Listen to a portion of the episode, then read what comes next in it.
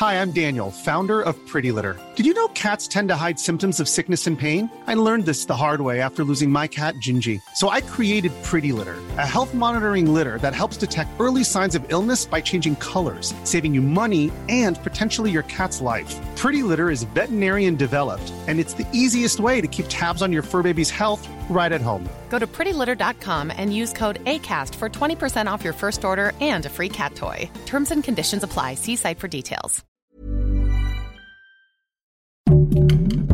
Heraldo Podcast, un lugar para tus oídos. Hoy, en primera plana, ¿crees que se deba investigar y castigar a los responsables de espionaje en México? Esto es Primera Plana de El Heraldo de México.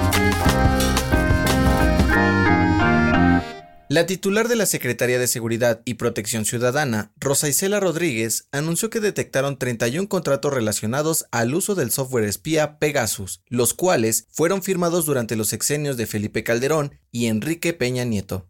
De acuerdo a la investigación realizada por el Washington Post, Amnistía Internacional y la agencia francesa Forbidden Stories reveló que Pegasus fue utilizado para espiar más de 15.000 números de teléfono de periodistas, políticos y otros servidores públicos en México. El software Pegasus fue desarrollado por la empresa iraní NSO y es usado para espiar teléfonos inteligentes y monitorear la vida diaria de una persona por medio de su celular, a través de llamadas, mensajes, correos electrónicos, contraseñas, contactos y calendarios. En este sentido, la Secretaría dijo que en estos contratos se invirtieron más de 1.900 millones de dólares y se trataba de esconder el verdadero fin del software, haciéndolo pasar por conceptos distintos al de uso de tecnología de inteligencia. También dijo que los contratos ya se entregaron a la Fiscalía General para que se investigue y se dé con los responsables de violar la intimidad de periodistas, políticos y servidores públicos. Además, AMLO anunció que estos contratos se subirán a la red para hacerlos públicos. Con información de Iván Saldaña.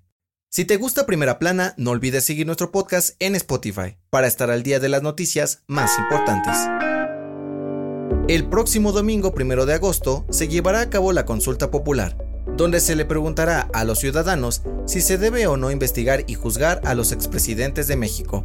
Y en la Secretaría de Hacienda tienen bien claro los delitos por los que podrán ser juzgados en caso de que se apruebe. El titular de la Unidad de Inteligencia Financiera de la Secretaría de Hacienda, Santiago Nieto, reconoció que los exmandatarios Felipe Calderón y Enrique Peña Nieto serán blanco de investigación por lavado de dinero, además de que AMLO también podría hacerlo al final de su administración. Por otro lado, López Obrador buscará que se juzgue a los expresidentes desde Carlos Salinas de Gortari hasta Peña Nieto por crímenes contra la humanidad, la deuda que provocó el Fobaproa, la generación de pobreza, corrupción, desaparición forzada y la militarización del país. Desde el INE prevén que en la consulta del próximo domingo, primero de agosto, participen solamente el 40% de las personas inscritas al padrón electoral y aseguraron que la ciudadanía tiene la última palabra sobre un posible juicio a los exmandatarios. Con información de Elia Castillo.